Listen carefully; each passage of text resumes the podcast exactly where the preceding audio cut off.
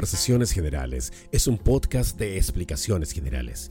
Síguenos en arroba explicaciones generales en Instagram y encuentra nuestros programas en Spotify, Apple Music y YouTube.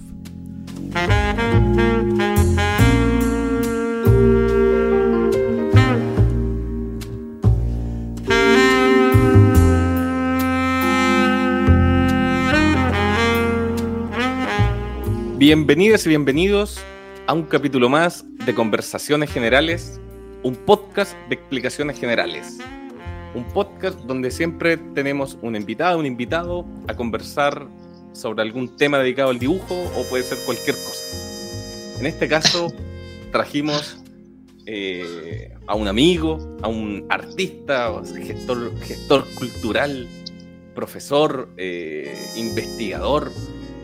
Podría seguir diciendo muchos más adjetivos, titiritero, músico por ahí, eh, haciendo performance, lo hemos visto.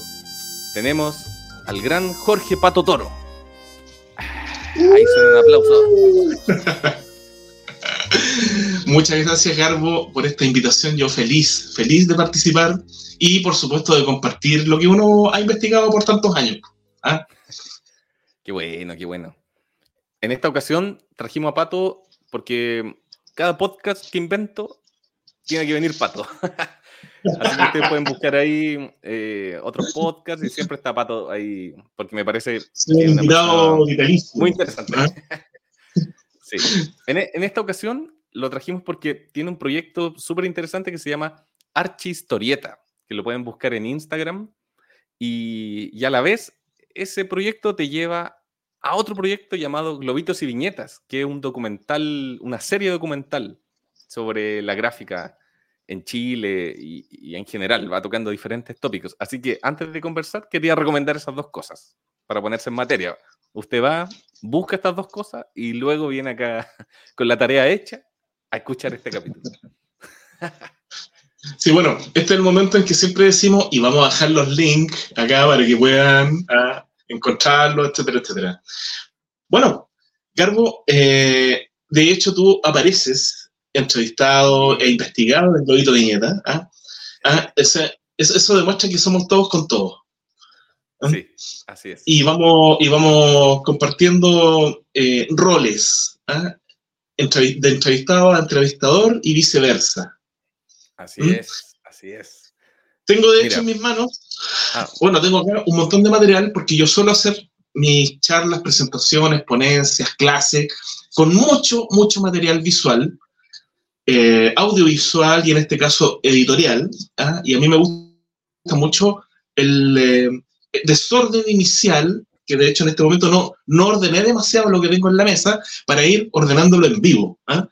Y, eh, ah, ir, es una metáfora, es una metáfora. y dándole un cauce ¿ah? a todo esto que está acá. ¿ah? Eh, tengo de hecho en mis manos esta eh, edición de Globitos y Viñetas, que es una serie documental que realizamos con un gran colega y artista también, Cristian Vidal, también dibujante, también músico, eh, también historietista, todos con todos, todo, con todo. Ah, porque somos multiartistas, como dicen los argentinos. Y Sol, una vez entrevisté a Sol y me decía, che, vos sos muy multiartista, y me encantó el concepto, ¿ah? porque nosotros lo, decíamos de, otra forma, nosotros decíamos somos maestros chasquilla o somos circo chamorro, ¿ah? en virtud de la gran película del cine. Claro, o sea, las hacemos todas porque no nos queda otra. Pero en realidad, actualmente, con los medios y con la tecnología y como todo ha mejorado bastante a nivel eh, técnico, eh, lo hacemos todo porque nos gusta en realidad. ¿ah? Ya no es una situación tan dramática en la que había que hacerlo todo porque no nos quedaba otra, sino porque gozamos, disfrutamos hacerlo todo ¿ah? y tener distintos roles eh, en nuestro desarrollo como artistas, como productores, como investigadores, etcétera, etcétera. Eso es maravilloso y es muy bello de compartir también. Sí, pues. Sí, sí, sí, qué buena. Oye, y en, eso mismo, eh, ¿cómo nace Archistorieta? Te aprovecho de preguntar al tiro. Bueno. ¿Y de, qué se trata? Así, para las plataformas han ido cambiando. Todos tuvimos en su momento, nosotros, Garbo, hace unos, ¿cuánto? 20 años atrás hablábamos por Messenger, yo me acuerdo perfecto. ¿ah? Teníamos Fotolog. Pues claro, entonces, no, y antes de eso nos veíamos en vivo. Cuando Messenger era blanco y negro. Claro, claro. Ah, y las tecnologías han ido cambiando, así que yo pensé en algún momento, qué interesante, qué interesante aprovecharla de la mejor forma ah, para compartir eh, cultura, para aportar en la educación. Todos los proyectos que uno hace, eh, es interesante ver a quién llegan finalmente. Eh, y hay mucha gente que, bueno, ama el arte, ama la cultura y, le gusta aprender. ¿ah? y descubre estas plataformas y estas, estos proyectos en los que uno participa y va em, la realidad es otra. ¿ah? ¿Por qué digo eso? Porque todos estos proyectos que desarrollo al respecto particularmente de la narrativa gráfica en Chile nacen de muchos comentarios que yo escuché en los años 80 y en los años 90 en que la gente se quejaba de que Chile no tenía una trayectoria ni una escena artística vinculada a las narrativas gráficas, a la historieta. Y yo pensaba, pero ¿cómo que no? Si tenemos una increíble historia. Pero claro, como, eso estaba muy vagamente ordenado, clasificado, presentado, investigado, la gente pensaba que no había. Como decía mi gran profesora Cecilia Beuchap, si no lo conoces, no existe para ti. Y si no existe, ah, debe ser como, no hay. Pero sí hay, y sí que hay. ¿Mm? Así es que, eh, en primera instancia, les mostraba esto, que es un sueño hecho de realidad, haber hecho una serie documental eh, al respecto de la historia y el desarrollo de la narrativa gráfica en Chile. Este DVD lo hicimos justamente para poder em, regalarlo en las bibliotecas públicas, en bibliotecas comunitarias, están un montón de redes de, em, de acervos, acervos bibliográficos, audiovisuales. Y también está en YouTube. De hecho, gratis, claro. Claro, totalmente gratis, totalmente gratis. Ah, la publicamos inmediatamente, la terminamos y la publicamos. Ah, y la gente nos preguntaba, pero ¿cómo no la presentaron así como en concurso? No, no, no, no, no, no. Esto está hecho inmediatamente. No hay tiempo que perder ¿Ah? Bien. Por otra parte, no es el único proyecto en el que he participado.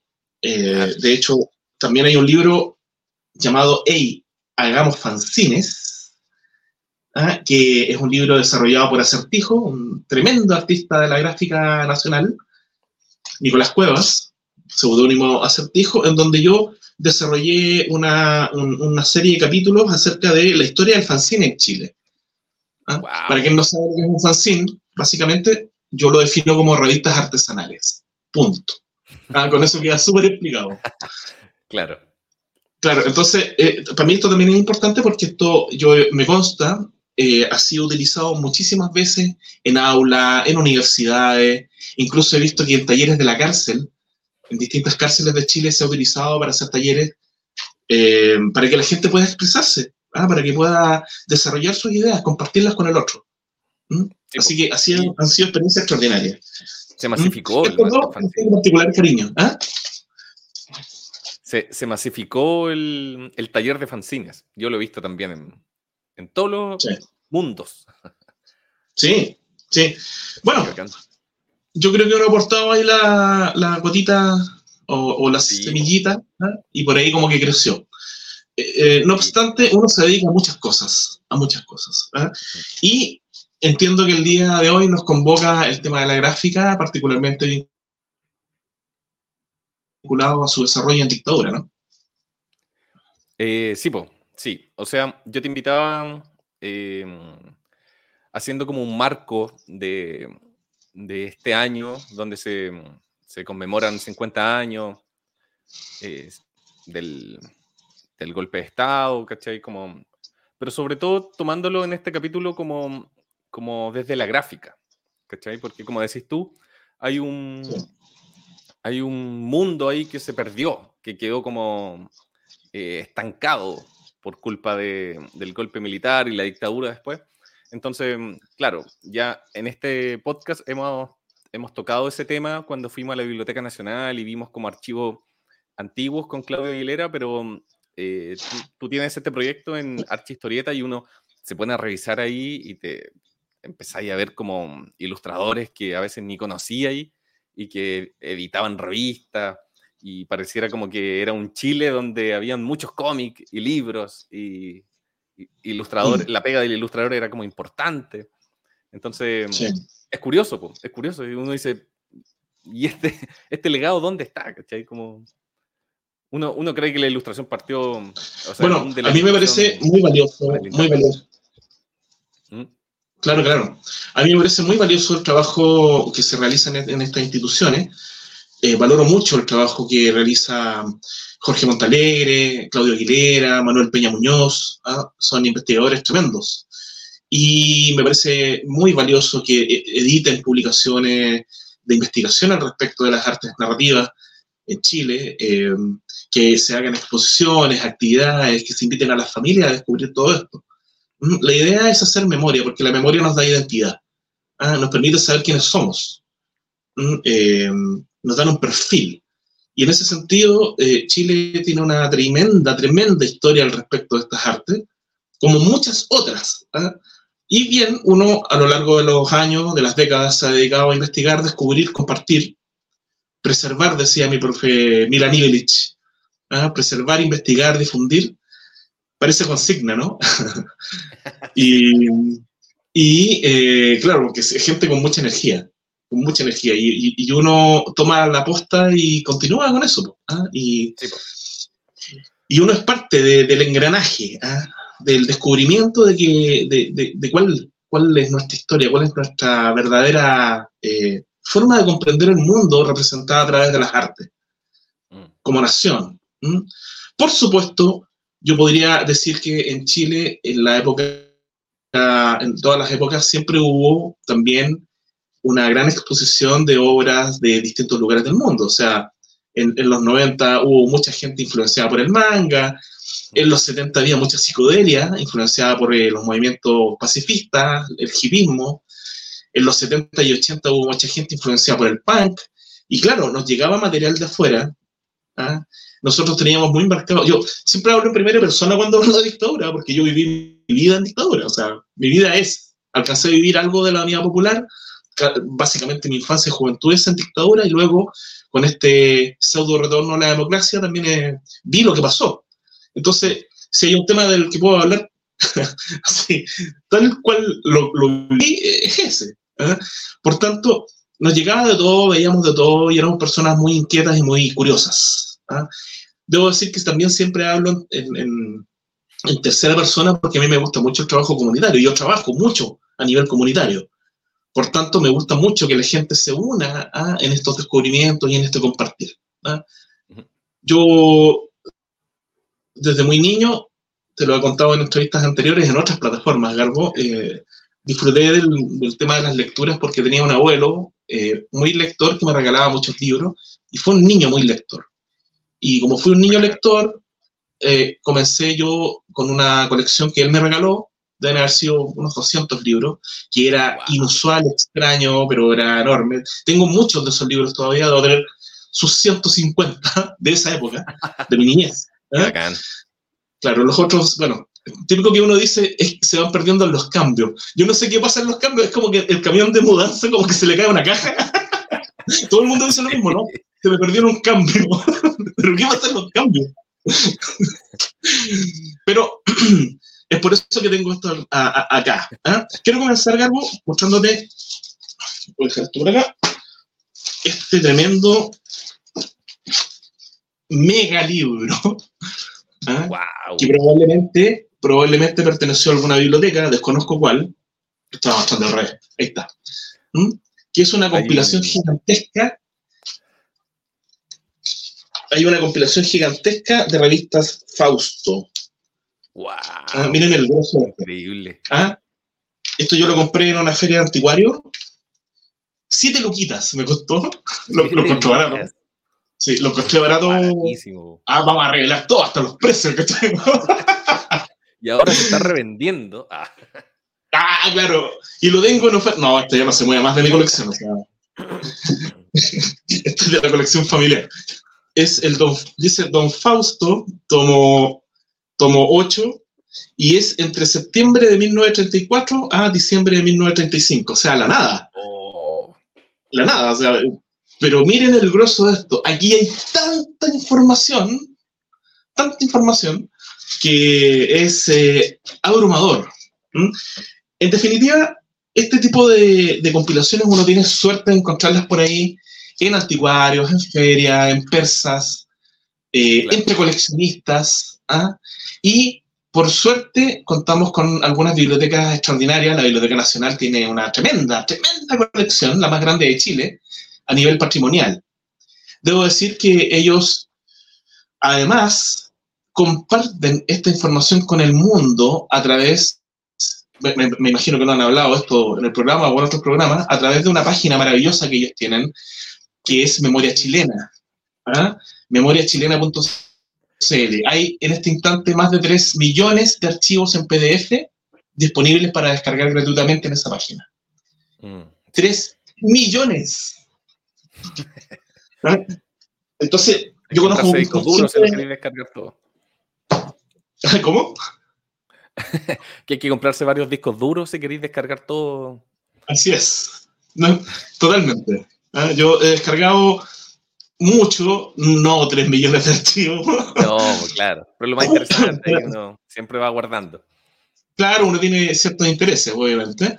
Pero es, es un proyecto que es bien único, Garbo, del mundo. Ojalá en nuestro país tuviéramos un proyecto así, o sea, y, y poder disponer de ese material. Hay gente que critica ciertos aspectos de la plataforma, ¿para qué nos vamos a concentrar en eso? Yo, yo diría que lo complicado sí es que cuando tú descargas el archivo en PDF, te queda con un código, ¿ah? no, no, con el título de la obra. Entonces, después te das cuenta que tenéis como 200, 200 archivos con nombres de código. Eso es muy de bibliotecario. ¿ah? Pero bueno, ¿qué se le va a hacer? Ya son 3 millones, no va a cambiar eso. Así que siempre también comienzo recomendando a la gente que entre a memoriachilena.cl porque es maravillosísimo. ¿Ah?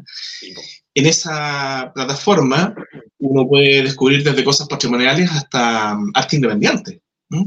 ya hablaremos de eso en extenso en este podcast. ¿Me ibas a decir algo? Sí.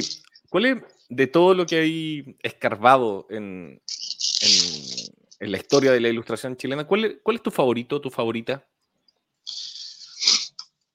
Mira, si bien yo reconozco que hay cosas que me agradan mucho, yo valoro el 99.9999% de, la, de las obras chilenas. Pero claro, uno tiene favoritos. Me gusta mucho, a mí, personalmente me gusta mucho el trabajo de Jorge Cristi. ¿Mm? Jorge Cristi es considerado uno de los primeros historietistas chilenos. ¿Mm? Murió muy joven, él alcanzó a trabajar en algunas publicaciones, trabajó en editorial Rapanui, no es mucho lo que se encuentra de él. Eh, también él tuvo eh, una, historieta editada, el libro, el libro, digamos, un libro de historieta, posiblemente uno de los primeros, si no el primero. ¿ah? Yo nunca soy tan tajante porque uno siempre después descubre que en realidad antes había otro. ¿ah? Pero eh, él tiene una obra llamada Chu Man Fu, ¿ah? de un personaje chino que tiene aventuras, muy al estilo cartoon. De hecho, pero esto es lo que me gusta del, desorden que va tomando forma. De hecho, sin saber que me ibas a preguntar eso, tengo acá dos libros, así que los puedo encontrar. Acá están. Oh, no, no están. Para los que, para los que están escuchando, Pato tiene unas torres de, de libros que está escapando en este momento. De él estaba hablando, Estas son portadas, por ejemplo, de una editorial maravillosa llamada Rapanui. Ojo, porque hubo una exposición maravillosa de Rapanui en, en, Biblioteca Nacional. ¿ah? Por ahí Claudio Aguilera hizo un trabajo extraordinario de investigación al respecto, eh, inclusive con obras que no habíamos visto jamás, o sea, inédito, cosas maravillosas. Si esto ya es difícil conseguir, imagínate un inédito. o sea, eso ya es. ¿Mm? Y aquí tenemos a, Jorge Cristi, ¿ah? con este estilo que te mencionaba, que es muy en la onda cartoon. ¿Mm? Mira qué belleza. Buena, qué buena.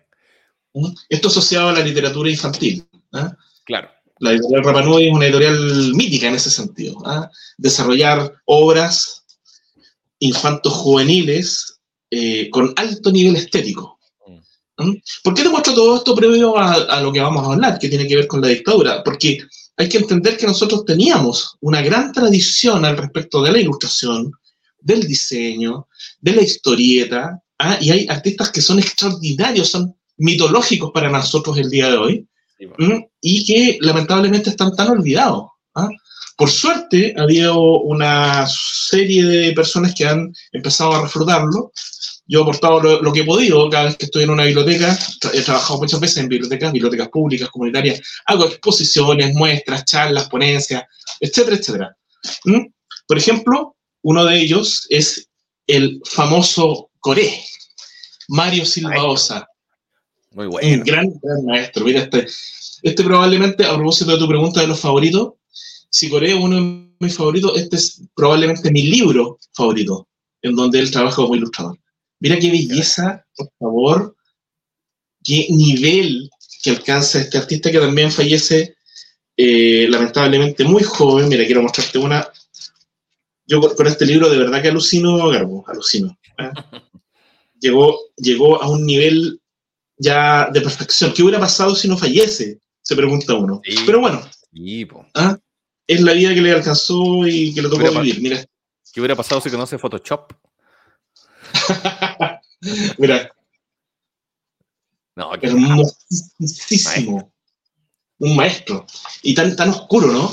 Tan oscuro y, y, hasta sí. de pronto. Sí. Eh, hay que ver que Telier Enrique Lin, grandes artistas que después fueron muy famosos con sus obras propias, dicen que ellos cuando niños quedan marcados con el trabajo de Coré. ¿Ah? Sí, quedan impresionados.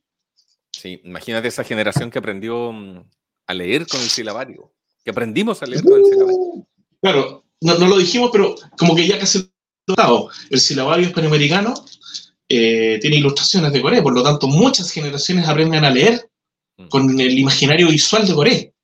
Sí, sí, no, increíble, increíble, Core.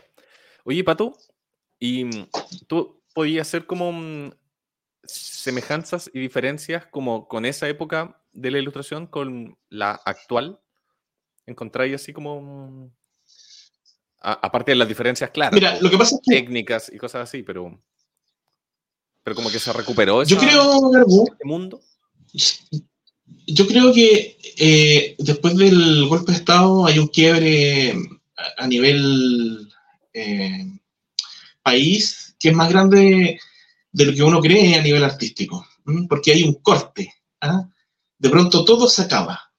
De pronto eh, todo lo que se había desarrollado llega hasta un punto en que ya lo perdemos todo.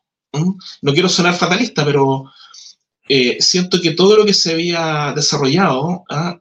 cae al vacío y como que hay una suerte de renacimiento subterráneo, bueno, en los 70 a través de las publicaciones independientes, a través de los boletines, más tarde en los 80 a través de los fanzines, ¿ah? que toman mucha fuerza, luego a través de las revistas independientes. Tengo acá varios ejemplos de los que me gustaría hablar, lo que ocurre con revista Ácido, Matucana, Enola Gay, eh, Trauco, eso es otra cosa, ya. A mí me consta, yo leyendo estas publicaciones, yo siempre veía los artículos que escribían, recordando el ayer.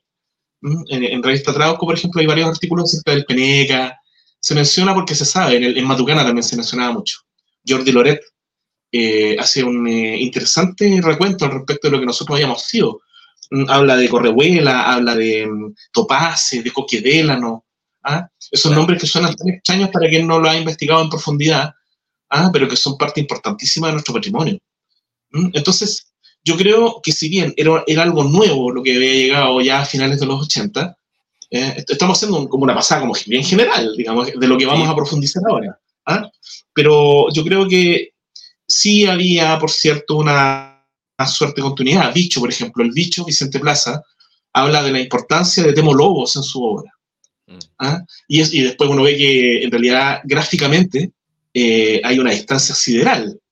No obstante, los primeros trabajos de Dicho son muy al estilo de Temologo, son del cartoon, del movimiento. ¿ah? Él en algún momento, eh, eh, para quien no conoce el trabajo de, del bicho, yo realmente se lo recomiendo, extraordinario, extraordinario.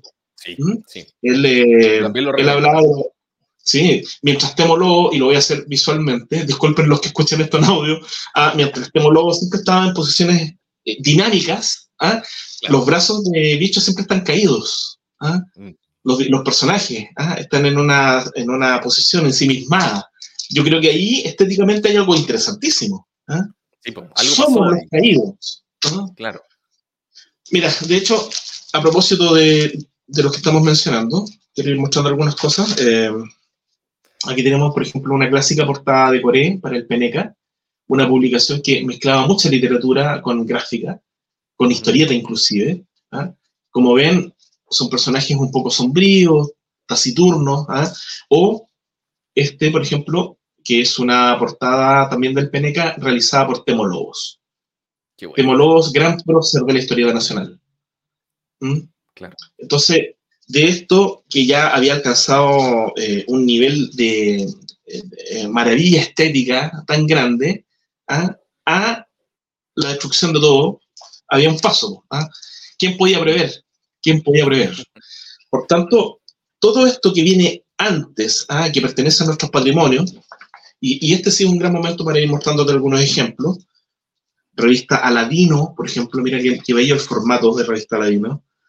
Si uno lo abre, se encuentra con eh, eh, narrativas, con cuentos, ilustraciones, cómics, etcétera, etcétera. ¿ah? artistas como Leo, como Nato, ¿ah? que son nuestros abuelitos y bisabuelos de la, de la gráfica, tenían trabajo extraordinario. Rocket, tengo acá en mis manos una Rocket. Qué buena. Ah, eh, revistas vinculadas al tema de la ciencia ficción. Una de las primeras revistas de historieta dedicadas exclusivamente a la ciencia ficción en el mundo. Ideada por Temologos también. Para editorial Zigzag. Era impresionante por ejemplo, que con, con pocos recursos o con los recursos que tenían a mano de impresión, de, ilustración, hacían cosas maravillosas. Bueno, es que ver que Editorial Zigzag era una empresa gigantesca. ¿ah? Eh, no obstante, sí hubo otros proyectos que eran un poco más pequeños. The Beats, por ejemplo, era una, o eh, la misma editorial Rapanui, que eran más pequeños, pero eran increíblemente bellos estéticamente. ¿Ah? Claro, ZigZag tenía cierto monopolio. De hecho, hay algunas prácticas monopólicas que ellos ejercían que eran media oscuras. Pero bueno, ¿ah? son empresarios, negocios son negocios, ¿ah? y luchaban entre sí. Pues bueno, era una dinámica muy, muy, muy, eh, muy, muy lógica en el mundo empresarial. ¿Ah? Acá tengo otro ejemplo de editorial ZigZag. Eh, entonces, aquí vemos acá cómo se desarrolla la figura del superhéroe, el capitán Júpiter desarrollado por el, gran artista Luis Serna, ¿ah? que toma la figura del superhéroe y la trae a Chile, pero sin mayor cambio. ¿ah? O sea, es un Superman con otro traje nomás, sin más. La particularidad es que tenía su base secreta en Rapanui, digamos, y eso es llamativo. Pero había una, había una intención. ah, perdón, intención en... ¿Ah? No, te, te, pregunto, ¿había una intención como como, por ejemplo, lo que hizo Kimantú después de pescar algún material eh, gringo y pasarlo por un filtro y dejarlo como medio achilenado. Había como bueno, yo creo que... Una intención, ¿no? Sí, es que yo creo que Kimantú es el gran ejercicio editorial de Chile, ¿ah? en la historia de Chile. Kimantú, y aquí tengo varios ejemplos, mira, ya, ya, está tomando forma este desorden que tenía acá sobre la mesa. ¿Ah? Y es que Kimantú para quien no, no, conoce ese proyecto editorial, lo que pretende es que a bajo costo la gente pueda acceder a la lectura. ¿Mm? Entonces, alguna gente habla de comprar zigzag y convertirla en Kimantú, otros hablan de expropiación, otros hablan de crisis, ah, como que no hay una, una, mirada única al respecto de cómo sucedió ese cambio. Lo que nosotros podemos ver claramente es que hay una, un cambio de dirección y que esta gran editorial que es ZigZag de pronto empieza a editar em, publicaciones con literatura, por ejemplo, rusa o, del mundo entero, que eran de una increíble calidad ¿ah? y a muy bajo costo, al precio de una cajetilla de cigarros, tú te podías comprar un, un, libro. ¿Ah? Es, es, un ejemplo que siempre da la gente de la época. Yo he hablado con harta gente de la época que me decía, no, costaba lo mismo. Hoy es medio raro una cajetilla de cigarros súper cara. Está carísimo, pero bueno. No sé si es el mejor ejemplo para un libro. Claro. Ah, y por otra parte, em, de, hecho, déjame mostrarte, aparecen en Editorial Kimantú. Eh, tal vez esto temporalmente ha sido muy loco, pero bueno, estamos haciendo una pasada general. Eh, en Editorial Kimantú hay muchos antecedentes. Primero que nada, déjame mostrarte algo. Antes de hablar de Kimantú, estamos hablando de tradición, estamos hablando de tradición, ¿ah? en donde podemos encontrar obras extraordinarias como El Cabrito, tipo acá un lote que quería mostrar. Ahí está el, Cabrito, con eh, ilustradores como Aduard. ¿ah? Miren qué belleza de obra. Esto, esto tiene un corte definitivo cuando hay entonces en nuestro país un golpe de Estado. Y mira, por ejemplo, a propósito de las cosas que tú decías de escarbar, voy a quedarme con esa palabra, escarbar. Tengo, por ejemplo, acá el Mercurio, eh, publicado el 13 em, de septiembre de 1973. El 12 no hubo diarios. El 12 no hubo diarios. El 13 sí. ¿Ah? En donde nosotros nos encontramos con esto que es un testimonio eh, pro golpe de Estado, ¿ah? que ahora es parte de museos. ¿ah? Yo he visto estos ejemplares en el Museo de la Memoria, en el Museo de la Seriedad, no son piezas de museo. A mí me parece muy importante encontrar esto, escarbar y encontrar, ¿ah? para tener las fuentes y poder eh, discernir ¿ah? estos, estos paradigmas al respecto del suceso. Uno, por supuesto... ¿Es uno, tuyo? Uno, sí, esto es mío. sí. O, sea, lo, guardaste, lo guardaste de la época. No, no de la época, no si bien en los años 70 en mi familia se leía harto, por lo tanto tengo muchas publicaciones de la época de los 70 y 80, esto lo pude encontrar, y lo, voy a decir para, que la gente sepa de dónde sale este material, porque me lo han preguntado muchas veces. me consta, hay muchos museos que no tienen y buscan estos materiales para poder exhibirlo. esto lo compré en una feria, me, costó mil pesos este, este diario. Quizás cuánto vale Quizás cuánto vale en realidad. Me costó mil pesos en una feria de Grecia, ¿ah? de la Rotonda de Grecia, acá en Santiago de Chile. Y yo lo vi y estaba en muy buen estado. Y dije, no puede ser, ¿cuánto me va a cobrar este señor? No, Luca, me dicen. ¡Ah! Bueno, ojo con las ferias. Yo sé que hay mucha gente que lo sabe, si ahí circula mucha publicación antigua. Sí, pues, sí. Entonces, Después de este, de este suceso, ah, comienza algo distinto. Nosotros lo que habíamos visto, yo alcancé a ver un poquito de eso en mi infancia más temprana, era, por ejemplo, que Editorial Kimantú desarrolla publicaciones como esta, La Firme, con una amplia presencia de historietas para explicar la realidad, el estado de las cosas, para ver de qué forma la gente se organizaba, para educar, para compartir eh, certezas sociales. ¿ah? Entonces, eh, hay reflexiones que son muy interesantes que aparecen en estas publicaciones, que pertenecen a una época. ¿ah? Y es esta época en donde las cosas quieren, necesitan ser eh, visualizadas profundamente para cambiarlas y para mejorarlas. A través de la historieta, a través del humor. Si uno abre estas páginas, se encuentra, por ejemplo, con muchas historietas que hablan de historia urbana o rurales ¿ah? y muestran las realidades de la época. ¿ah? Hay que ver que estamos en distintos procesos, por ejemplo, quiero mostrarlo acá, lo tengo justo aquí. La firme es una de mis favoritas.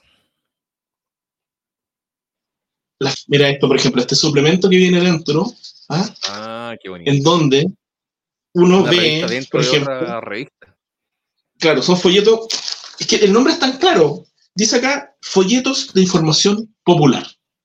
¿ah? Y a través de gráficos y fotografía, en estos folletos se mostraba de qué forma la gente se estaba organizando para poder materializar estos cambios soñados en medio de la unidad popular. ¿Ah? Qué bueno, genial. Alucinante. Alucinante. ¿Ah? Eh, en esta publicación dibujan Hernán Vidal, Erdi, estaba Palomo, y los hermanos Vivanco, básicamente, básicamente, y más la participación de otros más. O, por ejemplo, esta que es Cabro Chico. La mítica, mítica revista Cabros Chicos. Ustedes dirán, bueno, voy a buscar a ver si las encuentro. Es que encontrar esto yo me he demorado 30 años en encontrar estas publicaciones. Porque ¿qué es lo que ocurre con el golpe de Estado? Mucha gente quema o vota estas publicaciones por miedo. ¿ah? Si es que no las quemaron los militares, digamos. Hay fotos y videos famosos en donde se están quemando en las calles libros, libros sobre marxismo, etcétera, etcétera. ¿ah? Esta es la clásica, la clásica situación esta en que los militares están quemando un libro sobre cubismo, pensando que se trata de Cuba. ¿ah? ya se transforma ya en un, en un, en un mito urbano. ¿ah? Sí, es que refleja muy bien lo que pasó, ¿no? Es una metáfora muy buena de lo... Es tremenda, es tremenda. Lo que sí, yo siempre yo, yo me voy a a, a la, al registro, ¿no? ¿Ah? Por eso cuando hago documentales o investigaciones, en lo posible, tengo que ver que la obra esté firmada, saber, tener la certeza de quién fue, por qué lo hizo, en qué contexto. ¿ah? No, eh, no, no, me gusta mm, equivocarme en las investigaciones, por tanto, siempre voy a esa fuente, y por eso es tan importante para mí tener esto. ¿Mm? Aquí está, fue una realidad y aquí está, en mis manos. No me lo contaron, ¿ah? no se distorsionó en un recuerdo, aquí está. ¿Mm? Entonces, eh, este es otro ejemplo, y aquí tengo uno que es maravilloso, realmente maravilloso, que es la colección eh, Cuncuna. Cuncuna, hermoso. Claro, de, de Cuentos infantiles, ilustrados eh, y escritos por gente increíblemente talentosa de la época, ¿ah? que de hecho fueron muy adelantados a su época porque desarrollaron obras incisivas de reflexión de todo tipo, de, la vida misma, para niñas y niños. Esto es la educación pura. De hecho, este ejemplar está em, escrito por Carlos Alberto Cornejo y las ilustraciones son de Erdi.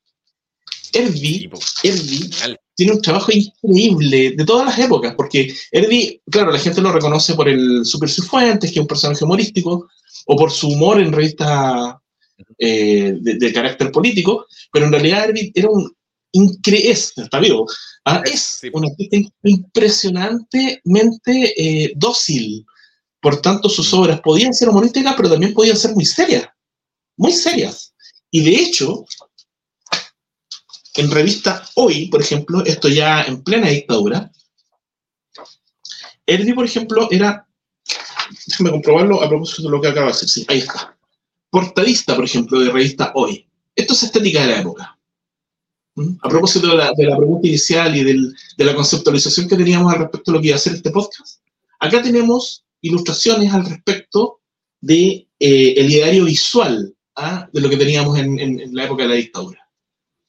¿Ah? Entonces, en estas publicaciones, que me parecen fascinantes, porque además tienen registros y reflexiones al respecto de la forma en que estamos viviendo dentro de un contexto dictatorial. ¿ah? Tenemos también gráfica que refuerza visualmente ese pensamiento, ¿ah? esa reflexión. E inclusive... ¿De qué, año, ¿De qué año esto, es hoy? Ya. Comenzó a publicarse a finales de los 70. Este ejemplar que tengo acá es de junio de 1980. para que no, nos ubicamos temporalmente. Y Revista Hoy comienza a editar libros ¿ah? muy dentro del espíritu de lo que había sido que mantuvo, a mi parecer, porque son libros que están de hecho publicados en papel roneo, un papel muy económico, claro, y de bolsillo justamente, en donde se empieza a eh, desarrollar ya la idea eh, yo diría, dentro de un contexto cultural para que se entienda dónde estamos ubicados. ¿Qué quiero decir con esto? Para mí, personalmente, esta colección de libros, esta misma que tengo en mis manos, me ayudó a entender que estaba en plena dictadura cuando yo era niño. Aquí comprendí. ¿ah? Esta es una colección que se llama Un viaje por el infierno. Te imaginarás para dónde va, no voy a hacer spoiler, pero básicamente con textos de Alberto Gamboa y con ilustraciones de Edvi. Y miren ese Edvi, por favor. Más dramático imposible. Expresionista, diría yo. ¿Mm? ¿Ah? Se denuncia, se explora ¿ah? el lugar donde vivimos. ¿Qué es lo que sucede en el país que vivimos? Qué bueno. Me llegó a María de, de porque me trae muchos recuerdos terribles. Había como una noción también de, de que no, no tan solo entregaba libros a la gente, al pueblo, sino que era como todo un concepto de, de como del hombre nuevo, ¿o no? Eh, tenía que ver como con educación, con alimentación, eh, la música también. Como que era todo un concepto donde estos libros estaban metidos. A mí eso me parece maravilloso. Mira, los romanos clásicos, eh, el pueblo romano, digamos, tenía en su expansión, cuando llegaban y, ampliaban el imperio, un concepto que a mí siempre me ha llamado la atención por, lo por la claridad del título. Se llama la destrucción de la memoria. Ah, es decir, ellos invadían y destruían toda obra o toda eh, posible eh, eh, idea al respecto de lo que había sido ese pueblo hasta el momento, porque desde ahora eran romanos. Claro, porque era un imperio en expansión. La destrucción de la memoria, la destrucción, por ejemplo, de los libros o de los, bueno, en ese tiempo eran los, estas tiras, los papiros. Tienen un nombre específico, pero no lo recuerdo en este instante. ¿ah? todas las esculturas, todo el arte, todo eso se destruía. ¿ah? Y llegaba y se instauraba estéticamente, culturalmente, ideológicamente el pueblo romano. Entonces, mejor explicado imposible. Y eh, en ese sentido, con la llegada de la unidad popular, llega esta instauración al respecto de la reflexión. Hay muchos sociólogos, esto, esto es algo que se ha investigado mucho, eh, al respecto de cómo los sociólogos, por ejemplo, aportan, ¿ah? a mi parecer, muy positivamente en el desarrollo, por ejemplo, de guiones que después se iban a transformar en historietas. Eso uno lo, después lo puede ver en, las publicaciones. Hay gente que eso no le gustó nada, no le gustó nada, porque sentían que había un cierto proselitismo y que se estaba guiando una particular mirada ¿ah? en esta reeducación pero a mí me parece que era positiva porque finalmente tenía que ver con una concepción comunitaria al respecto de las cosas. Mm. ¿Ah? Eh, yo creo que es importante entender que Editorial Zigzag, cuando hacía lo que mostrábamos recién, Capital Júpiter o Comic Nauta o eh, estas obras de ciencia ficción, claro, correspondían a una, a una mirada muy occidental al respecto de lo que tenía que ser la diversión. Cómic era diversión. O sea, ¿en qué momento en Chile había habido cómic educativo? Eso era muy nuevo, era distinto el cómic educativo. ¿ah? En la cabro chico uno puede encontrarse, por ejemplo, con distintas historietas que son claramente figuras de la realidad. Hay uno que me, llama siempre la atención que se llamaba Estos cabros, que se trataba de las aventuras urbanas de unos niños de población. ¿Cuándo se había visto eso alguna vez? ¿Ah? O sea, el cambio de paradigma era enorme, enorme. ¿ah? Y pasados estos tres años y con el golpe de Estado, llega a instaurarse otra cosa, ¿ah? que es esta mirada higiénica, correcta, mm. militarizada. Mira, justo debería haber tenido acá un ejemplo, pero no lo tengo. Hay, un, hay una historieta del mismo Cerna que se llamaba El Capitán Toñito, no sé si lo oigas. El Capitán Toñito tiene aventura, tiene aventura en un contexto de guerra, en la guerra del Pacífico, digamos. ¿ah? Es un niño, es un niño soldado, si se quiere. ¿ah? Claro, porque es la idea que se instaura. Yo recuerdo perfecto, porque lo viví, cuando pasamos del pelo largo al pelo corto y al pelo militar. Si en mi colegio había que usar corte militar. Corte militar. Sí, hay un libro, El golpe estético, se por ahí lo tengo, El golpe estético. ¿ah? Un gran libro de investigación que habla acerca de ese cambio eh, de lo visual ¿ah? eh, y de nuestro comportamiento en lo visual al respecto de la figura de la dictadura. Por lo tanto, todo eso que había sido desarrollado en esos tres años de la Unidad Popular se acaba. Y de hecho tengo acá, voy a parar un momento porque lo tengo pegado justo al lado mío. Acá está. Una, una foto de pato con corte militar. tengo, tengo. Tengo fotos marchando. Soy parte de la brigada, de la brigada escolar y todas esas cosas terribles. No, no, no. Es una imagen de. Es una, es una impresión del Mono González. Ah. Real. Real, real. Claro, porque él pertenecía a la mítica eh, Brigada Ramona Parra. ¿ah? Y esta era una estética que se vuelve muy interesante en términos de resistencia cultural. Ah, existe esa imagen muy de carácter latinoamericano, eh, muy influenciada por los muralistas mexicanos, etcétera, etcétera, y que eh, de alguna forma nos muestra ese otro mundo que ahora está vedado y que ahora está prohibido. ¿ah? Cuando uno encuentra, por ejemplo, revistas La Bicicleta o, publicaciones de ese tipo, los cancioneros de la época, se encuentra con este tipo de, imágenes, ¿no? ¿Ah? que, que, apelan a los pueblos originarios, etcétera, etcétera. Muy, muy fácil. Y por otra parte, porque estamos haciendo una pasada. Dale, esa estética yo siempre la he encontrado muy fácil de pintar. Si tú pensáis como en la, en la técnica, es muy fácil de, y muy rápida de pintar. Si estáis con poco tiempo y tenéis que pintar un muro, nada mejor que tirar colores planos y después remarcar con negro grueso. Eh, sí. Es súper práctica. Práctica, qué buena palabra, Garbo. Práctica, claro. Em, no llevas a hacer un mural de puntillismo. Yo los he visto, los he visto. Es una locura. Que demoráis años en hacer eso. Claro, tiene que ser práctico. Por otra parte, Garbo, eh, yo, mira, tengo por ejemplo acá en mis manos. Déjame hacer una, una, una Garbo. Vienen los pacos. En Providencia, en Providencia un mural puntillista, no sé si, no sé si lo viste alguna vez. Yo tengo un video por ahí ¿eh? en donde me acerco y, observo, digamos, de muy de cerca el puntillismo del mural. En Providencia fue. Después lo borraron. Ah. Y la gente está indignada, está indignada. Ah, pero ¿cómo es posible un trabajo tan, tan difícil y llegan y, lo borran? ¿Ah? Pero bueno, tú una vez, cuando te entrevisté en Radio Tierra hace como 25 años, acuñaste, y no, y no está ya, tú sabes, tú dijiste una frase que me, me encantó y siempre la uso en clase es la ley de la calle. Oh. ah, la ley de la calle. Es la ley de la calle, ah, Y si tú lo haces en la calle, todo puede pasar. Todo puede pasar. Yo me acuerdo muy bien de ese mural. Y me acuerdo. Ah, ¿lo conoces? Sí. Sí, sí, sí. Sí, era en blanco y negro. Sí. Sí. Sí, no, o sea, si lo borran, claro. Está ahí en la calle nomás, pues. Sí.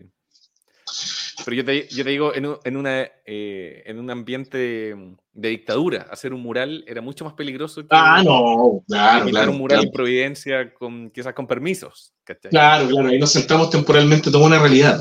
¿ah? Sí, eh, yo no sé si era un mural. Ahí permiso, vienen los pacos. Sí, claro. Mira, aquí tengo una publicación. Esta me costó mucho conseguirla, Garbo, la busqué por muchos años, yo sabía que existía, que es una publicación llamada Pequeña Historia de Carabineros de Chile, en donde se consagra, se consagra la figura del carabinero. Está ilustrada por Eduardo de la Barra, el gran Eduardo de la Barra, ¿ah? que más tarde, bueno, eh, yo, creo que Eduardo de la Barra como que tuvo súper mala suerte a nivel editorial, porque si bien era muy talentoso, como que nunca se le reconoció como a otros grandes artistas de la, de la ¿ah? Y bueno, desarrolló Palomita, trabajó en la cuarta, ah, pero son cosas súper olvidadas. Bueno, para poder vivir de la ilustración había que acogerse a, esta, a estos dictámenes dictatoriales, por lo tanto, él termina haciendo esta pequeña historia de Carabineros de Chile, ah, que consagra entonces, con muy bellas ilustraciones, la historia, ah, mm. el desarrollo, y el resultado ¿ah? de esta institución. Es muy interesante, es muy interesante. Por los dibujos. Sí. ¿No es cierto? Están buenísimos. ¿ah? O por otra parte, ¿qué hacer? ¿Qué hacer, digamos? Eh, tengo logos, por ejemplo. Esto es, no tengo la, fecha exacta, pero es muy ochentero. Hace esta publicación del cobre chileno. ¿ah? Mm. Trabajando ahí para Codelco, probablemente. Codelco, claro que sí. Deja si viene la fecha. No, no tengo la fecha. En donde habla a nivel eh, historietístico ¿ah? del proceso de la extracción del cobre chileno. Mm. Miren qué interesante, porque algo había que hacer.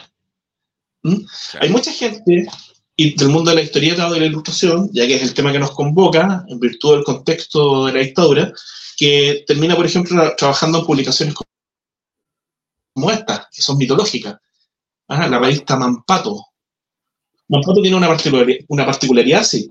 Era una revista cultural para niños y jóvenes. Niñas, niños y jóvenes. Me parece increíble lo que ocurrió con Mampato, porque estos grandes artistas, grandes investigadores, partiendo por su director y creador inicial, que es Eduardo Armstrong, también un gran pintor, crea una revista que nos muestra el mundo. ¿ah? Entonces, podemos encontrar historietas de aventura, ciencia ficción, eh, bueno, cuento, dibujo, ilustración, tutoriales para dibujar, pero también recetas de cocina, historia de la humanidad. Pues, Yo, de verdad, Cargo, esto es fundamental en nuestra historia cultural eh, en términos de aprendizajes generales. ¿Mm? Si bien debo reconocer que en el colegio a mí me iba re mal, porque lo pasaba muy mal con, con, profesoras que eran muy violentas, muy violentas. corte militar. Por ejemplo, en ese lugar, claro, no voy a decir el colegio, pero ¿para qué? Digamos que es un colegio como colegio de Chile. Queridas y queridos eh, auditores deben haber conocido realidades como esa en los años 70 y 80. Había mucha violencia a nivel escolar de parte de la institución misma, ejercida por sobre los estudiantes. Yo llegaba a mi casa deprimido, pero bueno, tenía más pato, me ponía a estudiar mis temas favoritos. Actualmente, actualmente uno podría decir, eh, oye, este es un niño lector, es una rareza, qué bueno que lee. Pero en ese tiempo esto era lo, contrario, así como, ¿cómo estáis leyendo Mampato? No, ponte a estudiar en serio. Cuando, cuando en realidad la mayoría de los conocimientos que uno después desarrolló fueron a partir de publicaciones como esta. ¿eh? Voy a abrir una para que, para que una mirada. Pues, uno, dice Mampato, uno dice Mampato y, siempre recuerda al personaje. A Mampato, pero en la revista pasaban muchas cosas, era impresionante. Sí, Mampato, bueno, fue creado por Eduardo Armstrong y fue dibujado inicialmente por. Em, no por Temolobo, sino que más bien por Oscar Vega. ¿ah? Ese es el verdadero inicio. Claro. O Oscar con K, como firmaba Oscar Vega. Tremendo. A mí me gustaba Calita Garbo, y uso una palabra juvenil para graficarlo. Me gustaba Calita el Mampato de Oscar Vega, ¿ah? en donde aparecían personajes como CC ¿ah? un extraterrestre, eh, colofón, ¿ah? a mí me gustaba Caleta, pero claro, Mampato lo toma de Molobo, se le asigna, digamos, para desarrollarlo, y él le da un, perfil distinto, estos viajes en el tiempo se transforman en em, aperturas para que la gente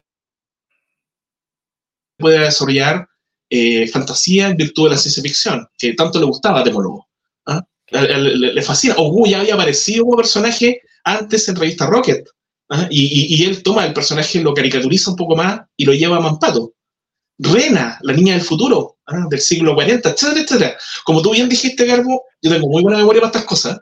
como tú bien dijiste una vez en una entrevista, eh, Mampato es ideal, porque tú puedes viajar en el tiempo y puede ocurrir cualquier cosa. ¿ah?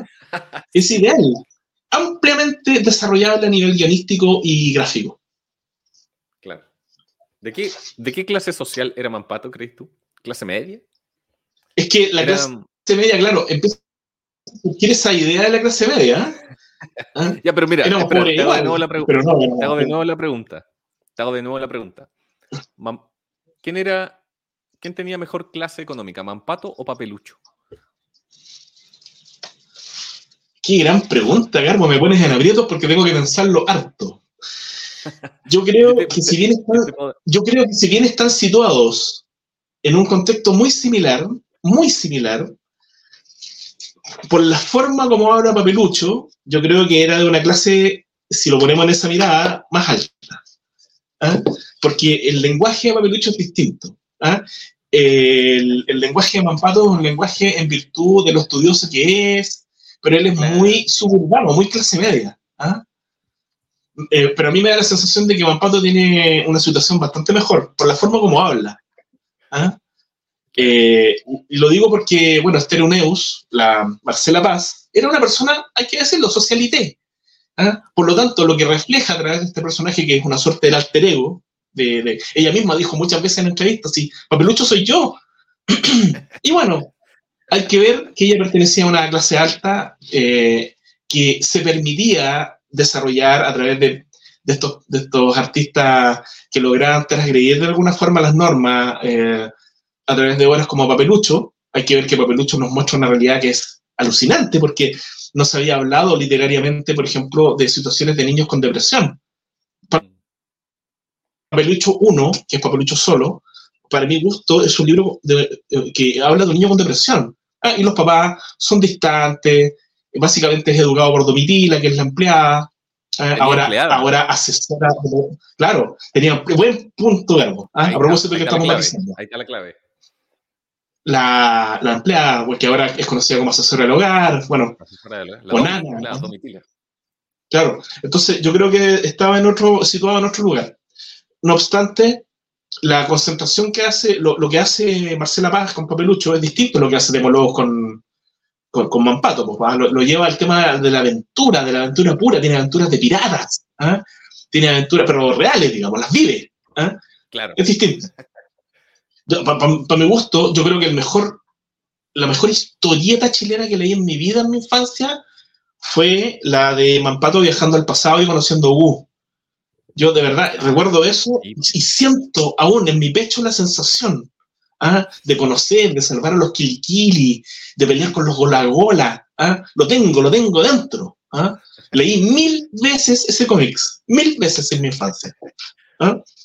Entonces yo amaba, amaba Amparo. Y además esto, esta publicación, que estéticamente es muy interesante porque tiene mucha, mucha relación con los gustos que tenían los creadores. Eduardo Armstrong solía viajar mucho, por lo tanto, desde Europa traía ideas muy renovadoras. Aquí se empieza a publicar entonces Tintín, por ejemplo, conocemos el cómic belga. Esta fue nuestra verdadera ventana a la cultura de la época. Mampato es fundamental. Mira, me, me llevo a, a emocionar hasta. Hay una pequeña lágrima cayendo, pero no sabía porque estoy lejos. me estaba acordando de, de, Papelucho, creo que en el 1 habla de. Eh, como que conoce las poblaciones y él no sabe muy bien lo que pasa en las poblaciones. Me acuerdo, como que hay, hay un cruce ahí. Claro que sí. y, y, se escapa, de hecho, va a conocer las poblaciones. Mira, me, sí, sí, Hay un capítulo donde rescata un bebé que está como en una caja, no, no es cuna, es una caja. Eh, como de tomates, no, no recuerdo bien, hace un tiempo que no lo leo, debería releerlo en realidad. No me acuerdo cuál de los libros es, pero esa, esa imagen me quedó para siempre, así como, eh, ¿dónde está metido Papelucho? ¿Dónde se metió Papelucho que está viendo esa realidad? ¿Ah? Papelucho. Mira, mira, me acaba de picar el bichito, voy a releer Papelucho. bueno, hay que ver que después lo editaron en, distintos formatos, eh, hay que ver que después incluso hay un cómics, y después hay una animación, etcétera, etcétera. Son personajes multimedia, si se quiere. ¿Ah? A, mí lo que, lo, que me, lo que me gusta de Mampato es que mm, la relación que tiene con los papás en realidad, en realidad es una relación que casi ni existe, porque pareciera que Mampato puede hacer lo que quiera y los papás ni se enteran. Eh, claro. De repente Mampato viajó en el tiempo y después está tomando once con los papás. A mí me encanta. Claro, porque temporalmente llegó cinco minutos después, entonces no se notó. que como lo que pasaba un poco. No sé, yo cuando era chico, como que uno salía a jugar a la calle y como que te podías dar un montón de vueltas y después volvía y nomás. Y tus papás ni siquiera sabían dónde estabas. Todos somos papelucho. Todos somos Mampato, papelucho. Sí, un reflejo finalmente de niños. Mampalucho, el nuevo personaje de la historia chilena.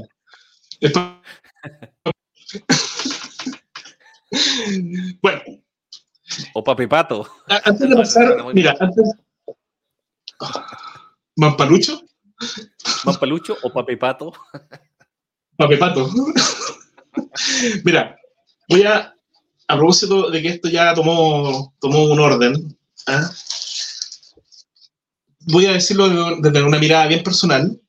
Yo, yo, de hecho, al estilo Pelucho también fui muy callejero, tuve mucha calle en esos años, porque descubrí que no iba a llegar a mí, yo tenía que ir ¿ah? y descubrirlo. Entonces descubrí los centros comunitarios, yo vivía en, Gran Avenida en esa época, entonces descubrí en Santa Rosa muchos centros que para mí fueron muy importantes, el Centro Arauco, por ejemplo, donde me encontré con los, eh, los primeros boletines que vi en mi vida, los de haber visto, no sé, a los 12 o 13 años de mi vida, que denunciaban violación a los derechos humanos, que hablaban de esta cultura, esta contracultura, esta cultura de resistencia ah, en dictadura. Y tenía mucho que ver con esta estética al, al, al, modo Mono González, ¿ah? latinoamericanista, ah, y que aludía, digamos, a un sentimiento popular. Lo popular era importante en estos contextos. Ah, entonces, yo descubro que existe algo llamado el boletín, que más tarde comienza a llamarse fanzine. Este es un gran momento para hablar de fanzines. En el mundo del fanzine, todo puede ser. ¿ah? Los fanzines son básicamente publicaciones independientes, tú lo sabes, lo sabrá la gente que nos escucha tal vez, y en estas publicaciones eh, uno tiene una libertad de expresión muy grande. No hay ningún editor que te diga, no, eso no funciona, no va a vender, porque el objetivo no es vender. Tampoco nadie te va a decir, es que tú no eres escritor o dibujante profesional.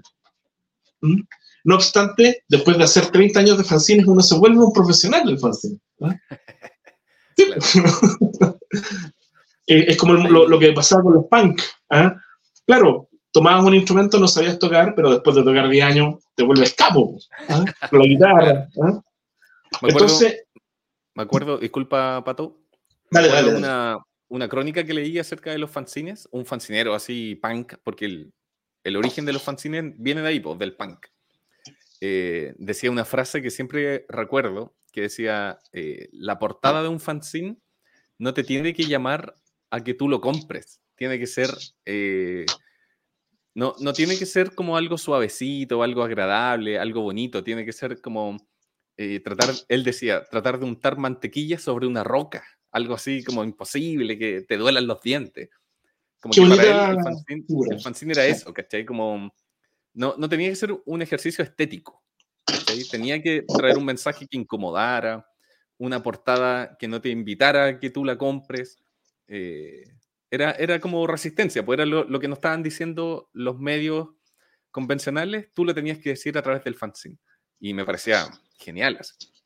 Sí. Siempre me acuerdo. Sí. Comparto, mira, me encantó lo de, la, roca, fíjate. Creo que una gran forma, es una gran alegoría mostrarlo de esa forma. Mm. Sucede, yo personalmente hacía fanzines mucho antes de conocerlo, no sabía que estaba haciendo fanzines.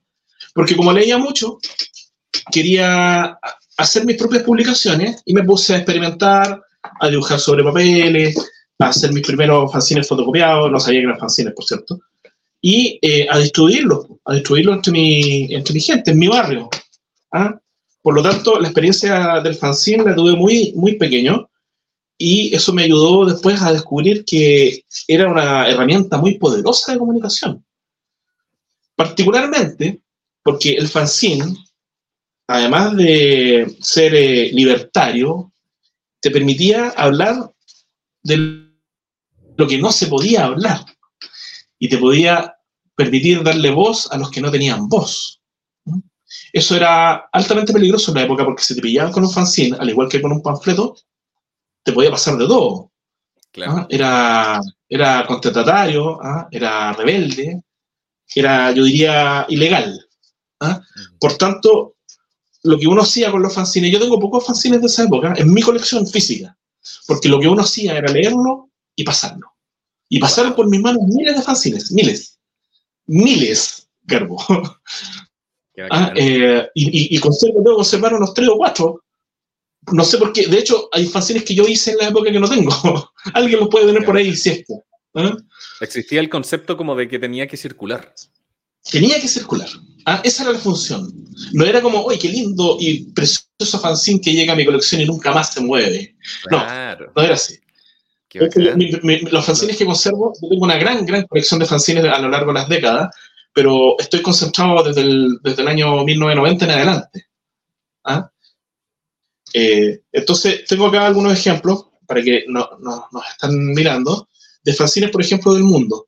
Este es un fanzine de, mm, brasileño, por ejemplo, que llegó a mis manos, ¿ah? muy en la mirada punk, ambos son punk, este es argentino, y, son grandes ejemplos para graficar de lo que estamos hablando. Básicamente es una hoja, normalmente de tamaño carta o tamaño oficio, fotocopiada, doblada a la mitad y al centro corcheteada. No había más misterio que eso. ¿ah? Y los textos, normalmente, en esa época los escribíamos a máquina, con máquina de escribir. Luego los recortábamos, los pegábamos con pegamento no, no había este fix, teníamos otro tipo de pegamentos que eran malísimos, no me acuerdo la marca, pero malos se despegaban. Y había que soplar y esperar que se pegaran, pero bueno, no importaba, lo importante era producir, ¿ah? producir pensamiento y distribuirlo.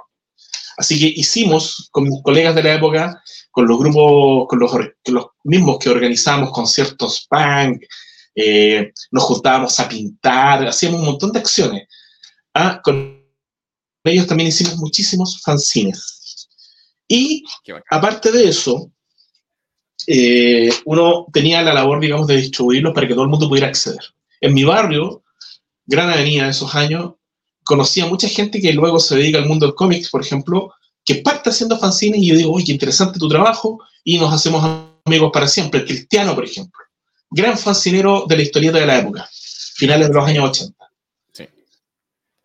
También tribus urbanas, los trash, los, death metal, el hip hop de la época, que en ese tiempo se llamaba el rap, ¿ah? los raperos de la época.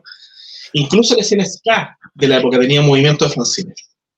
Pero a mí, ya que estamos hablando de gráfica, me llama mucho la atención este, este en particular, que compré, no sé, debe haber sido el año 87, probablemente 86, en Matucana 19. Ahora hay libros ampliamente eh, recopilatorios al respecto de lo que ocurrió en Matucana 19, un espacio eh, de propiedad de Jordi Loret, gran poeta, que abrió sus puertas para poder desarrollar una escena cultural. Y allí hay performance, música en vivo, y empieza a crecer y a crecer. ¿ah? Primero recuerdo, me lo contó la otra vez que lo entrevisté Jordi, que para poder mantener el lugar tenían mesas de ping-pong. Entonces se le arrendaban a los estudiantes de la USACH. Y así ganaban plata. ¿Cómo, ¿Cómo, se llama ese fan? Yo, yo, le dije, mira, este se llama Enola Gay. y lo creó inicialmente, lo, lo, creó Carto. Ah, Nuestro querido colega Carto, fallecido recientemente, lamentablemente. En donde nos encontramos con historietas de Carto, ochenteras, totales. Qué bueno, la, gente recordará, Sí, mira, la gente recordará ese tipo de gráfica porque después él trabajó para Cuadernos Colón ¿ah? y, y mostró las pasadas. Sí, pues mira, es la estática de carto de la época. Pues. Sí, pues, ¿Ah? muy noventera. Em, claro que sí.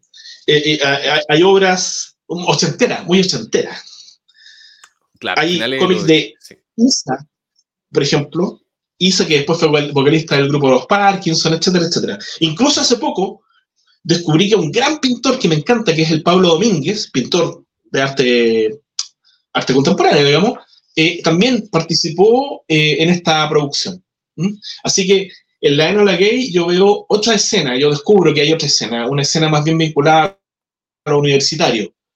¿ah? Porque yo cuando trabajaba en fanzines en los años 80 desde Granada, claro, eran mis amigos, todos teníamos un fanzine, y los grupos Thrasher tenían su fanzine, y la gente del mundo del punk tenía su fanzine, y yo empiezo a editar, yo tenía uno que se llamaba Expresión, pero ex-presión, expresión. Ah, ah, y ese era mi fanzine de la época. No tengo ni un ejemplar, no tengo ni originales, nada, lo tengo en mi mente.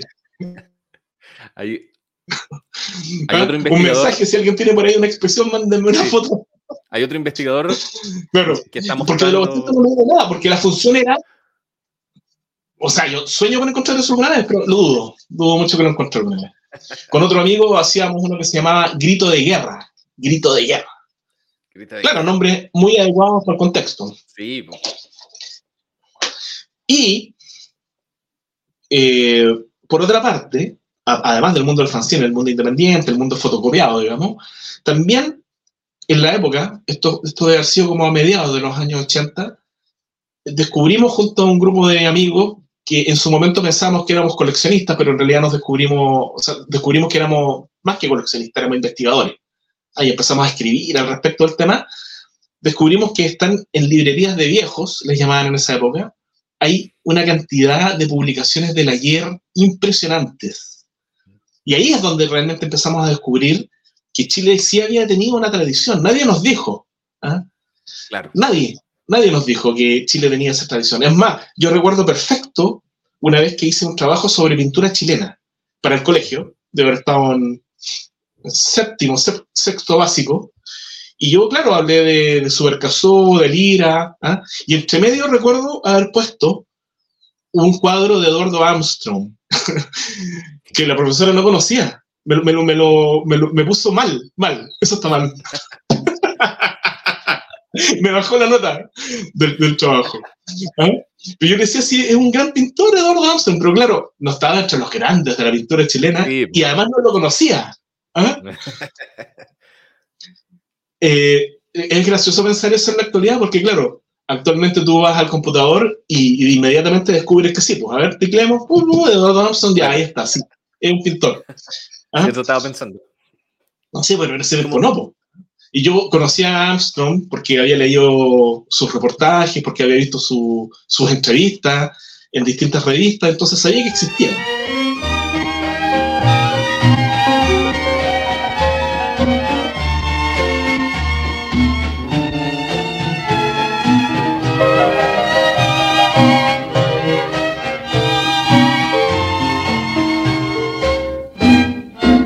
Algunas de las cosas que yo descubro en la época, que también significaron una gran influencia a nivel visual, hay que ver que ni siquiera he hablado de mi obra, pero yo, yo después me vuelvo dibujante, historietista, pintor, todas las cosas que mencionaba el Garbo al comienzo. ¿ah? Eh, y hago miles de exposiciones, bla, bla, bla, bla. Pero, ¿qué fue lo que influencia todo eso? Que en estas librerías de viejo, que ya casi no existen, tal vez en San Diego, en la calle San Diego, acá en Santiago de Chile, uno puede encontrar alguna librería de viejo. La particularidad es que te atendía un viejo. y ese viejo sabía de lo que hablaba, los había leído todas. Podría ser la librería del viejo. ¿ah? Y en esa librería, y en esa librería, en Gran Avenida yo conocía varias, eh, descubro, por ejemplo, que existen, habían existido revistas Topase. ¿Qué es eso? Digo yo, qué gráfico más increíble. ¿Se ve bien?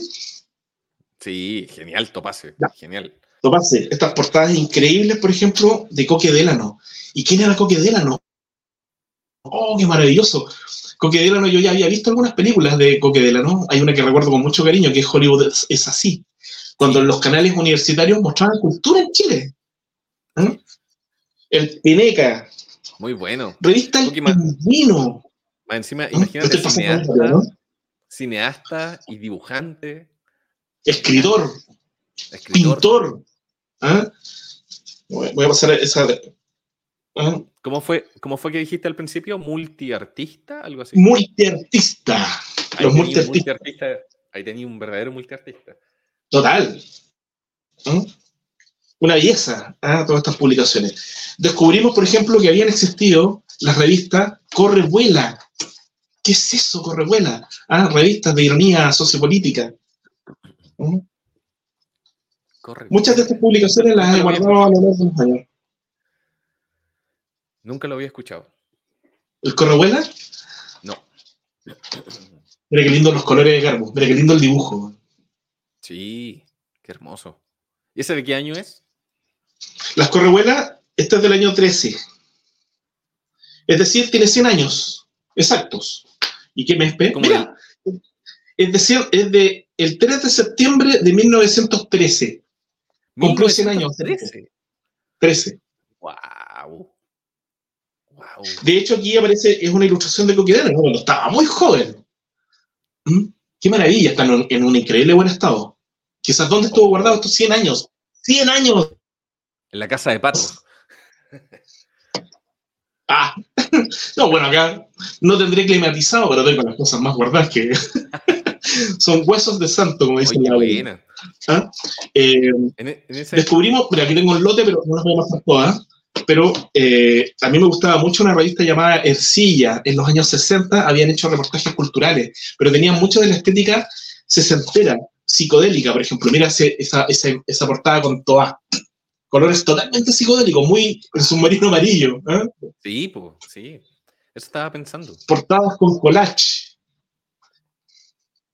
¿Ah? De hecho, esa portada está hecha con eh, una suerte como de boleta. Recortaron una boleta y la pegaron con colores. Mm. ¿Mm? Oh, qué hermoso. Increíble. ¿Ah? de, qué, de qué año es? Las sencillas son sesenteras. Te digo al tiro de qué año está. Ah, bueno, esta es del 71. Esta es del 68, por ejemplo. 68, mm. que recoge la tradición de la, del dibujo lisérgico, ¿ah? mm. el, el, arte pop, el arte pop. Sí, se nota, se nota la influencia eh, con la anterior que mostraste, con la de 1913. Se nota la diferencia ahí. Claro que sí. Revista, por ejemplo, encontramos en esta librería, eh, cuando digo esto, lo digo porque me consta que muchos artistas de la época eh, investigaban estas cosas porque, porque les daba mucho placer. Entonces influenciaban sus obras pictóricas, etc. O, obras de narrativas gráficas. Por ejemplo, esta que es Revista Mi Vida. ¿ah? en, esta publicación uno se encuentra con algo que, que nos fotonovelas, que nos parece maravilloso. Es el mismo, es el lenguaje de la historieta, pero con fotografía. Sí, qué genial. ¿Ah? Esas figuras del galán, el galán, que tantas veces después caricaturizamos. Bueno, y así, nosotros nos perdíamos, nos perdíamos en, librerías de, de, viejo y íbamos descubriendo el ayer. Mira, esta se me había pasado, estas dos, revistas también de los años 60, el Comic Nauta, que era ciencia ficción pero humorística, Artemio, ¿ah? una publicación que tiene que ver con humor, es un hombre medio, como le llaman, el hombre medio chileno, y su, altura. Medio todo golpe, ¿ah? aquí tengo otra Artemio. Veamos acá. Barrabases. Barrabases. ¿Ah? pero la, la, dibujaba por Vallejo, digamos, ¿ah? con ese estilo medio cartón. ¿Mm? Sí, como las, proporciones, las proporciones mucho más formadas. Claro que sí. Garra de Acero, esto pertenece a editorial Pincel, esto es, un poco después. Historia de Chile en cómics, esto es sesentero. Qué bueno. Te juro, yo veía estas cosas cuando chico y alucinaba, alucinaba. Bueno, me siguen gustando mucho. ¿ah? La revista Pobre Diablo, etcétera, etcétera, etcétera. Yo, acá podríamos, podríamos mostrar eh, eh, imágenes, pero sin fin. ¿Ah? Y por supuesto, y por supuesto, mira, justo, justo saqué una Condorito que viene con Condorito recortado en la portada, pero bueno, no sirve de ejemplo. Alguien recortó a Condorito quizás para qué, y ahí me quedo. Y por supuesto, claro, Pepo, era que no. es siempre la misma cara, así que da lo mismo. Le podéis poner ahí cualquier, cualquier cosa. Entonces, ¿por qué muestro esto? Porque claro, si bien en los 80, en los 70 y los 80, ya mm, habíamos perdido esa tradición, igual estaba por ahí resguardada, por ejemplo, en estas revisterías, en estas librerías de viejo. Actualmente este material es súper buscado porque gran parte de las exposiciones que se hace en museos, museos gráficos, en em, bibliotecas públicas, este material es valiosísimo, valiosísimo, en la Biblioteca Nacional particularmente. Recuerdo con mucho cariño las primeras exposiciones en la Galería de Cristal, que está ubicada entrando en la Biblioteca Nacional a mano derecha, que es donde se hacen exposiciones muy gráficas normalmente, y en los años 90 Jorge Montalegre, el gran investigador eh, y escritor, bueno, él eh, empieza a hacer exposiciones acerca de Corea, por ejemplo. ¿Cuándo habíamos visto en nuestra vida una exposición de Corea? Él lo pone en valor, lo pone ahí. ¿ah? Eh, y lo disfrutamos.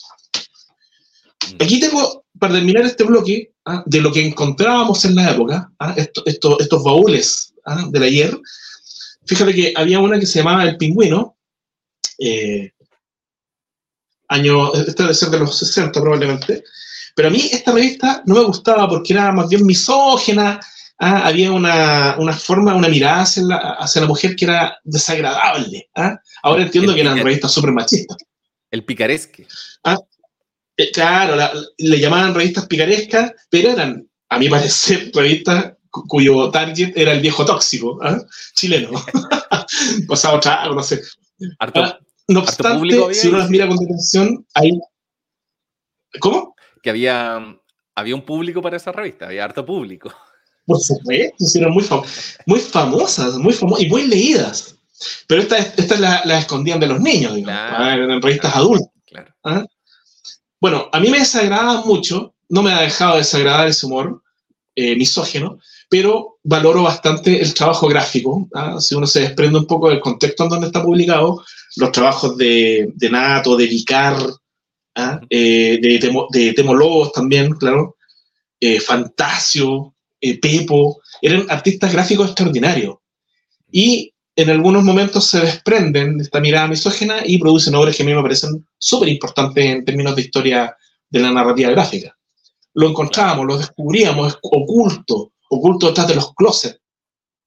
Pero hay, hay una visión... Ah, de los abuelitos ahí en revistas cochinas. Hay, hay una visión como de ser ilustrador en esa época, yo creo que es como eh, poner tu trabajo al servicio de lo que venga. Si tienes que hacer como una edición para niños, ponías tu trabajo para eso. Si tenías que dibujar cosas más picarescas, ponías tu trabajo en función a eso.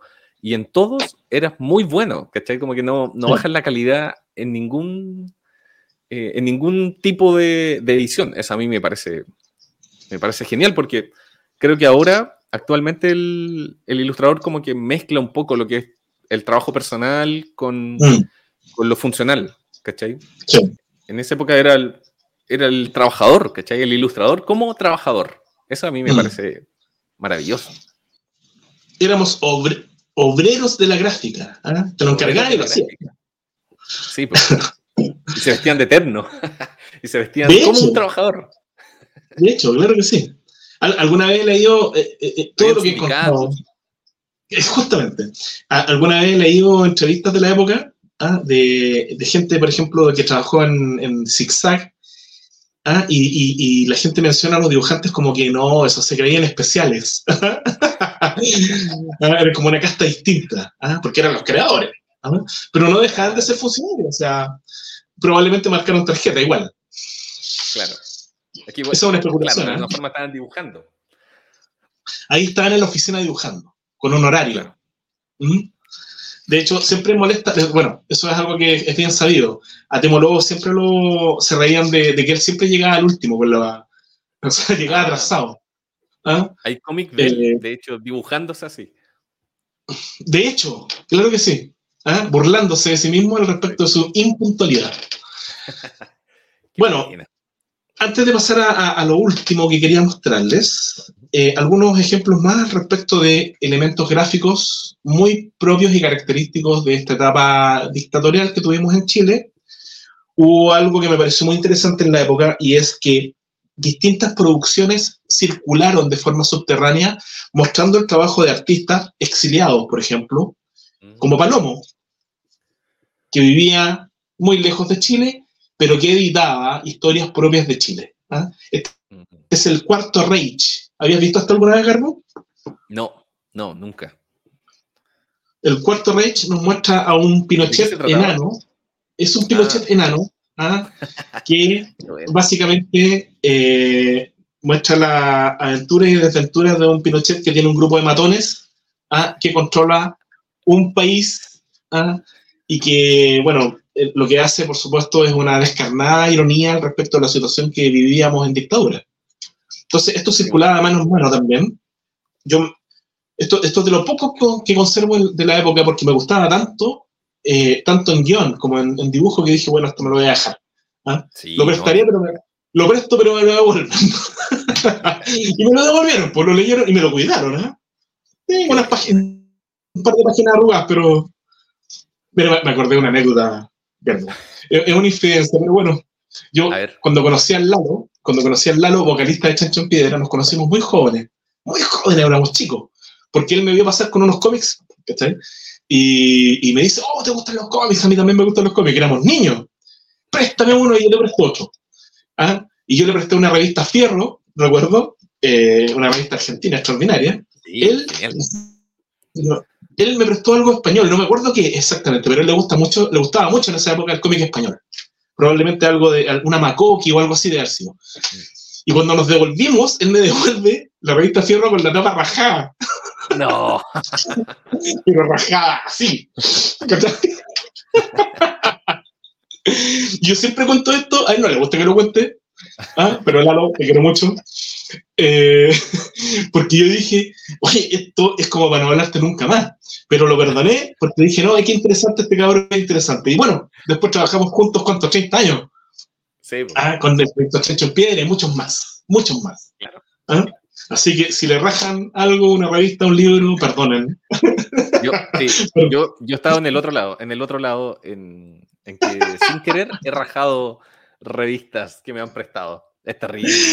Pero luego se te raja una revista, ¿qué pasa en ese momento en que se te raja? Pero es papel. No entiendo. El papel es frágil. Mira, yo mismo, en este instante, esta, esta, publicación se me va a rajar en vivo. No, mentira, no. loco. Oye, aquí estaba pensando que eh, el, el cómic, yo siempre he pensado que el cómic siempre se adelanta como a, a procesos por ejemplo, hacer una sátira de Pinochet que ahora actualmente están apareciendo, no sé, películas o recién sí.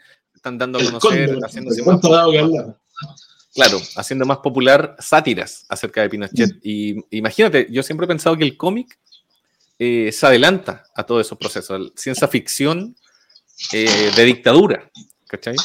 Aquí está. Entonces, en mis manos. De, ¿De qué año es? ¿De qué año es eso? Como 70 debe ser.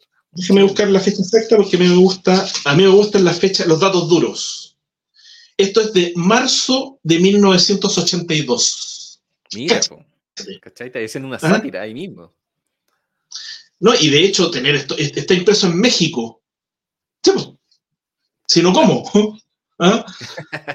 claro. Y claro, esto que ahora, esto que fue sumamente peligroso tener en tu mochila, ¿ah? ahora es una pieza clave, por ejemplo, a nivel de patrimonio gráfico. Palomo, gran dibujante. Gran dibujante. ¿Ah? De hecho, primero en la, en la, chiva, en la firme, tremendo su trabajo. Quiero mostrar un par de cosas más, ¿ah? para que, porque creo que llevamos sus dos horas hablando, ¿no? Hora y media. Hora y media. claro. Como cinco horas. ¿Quién me esto? Una vez di una charla, una vez de una, fue una ponencia, una, una, investigación y ponencia en el, uh, en el MAC, en el Museo de Arte Contemporáneo. Se trataba acerca de la historia del fanzine en Chile. Y la ponencia duró tres horas y media. ¡Tres horas y media! ¿Eh? Al hilo, sin descanso. ¿Y sabéis qué? Nadie se paró ni se fue. Nadie pifió. Bueno.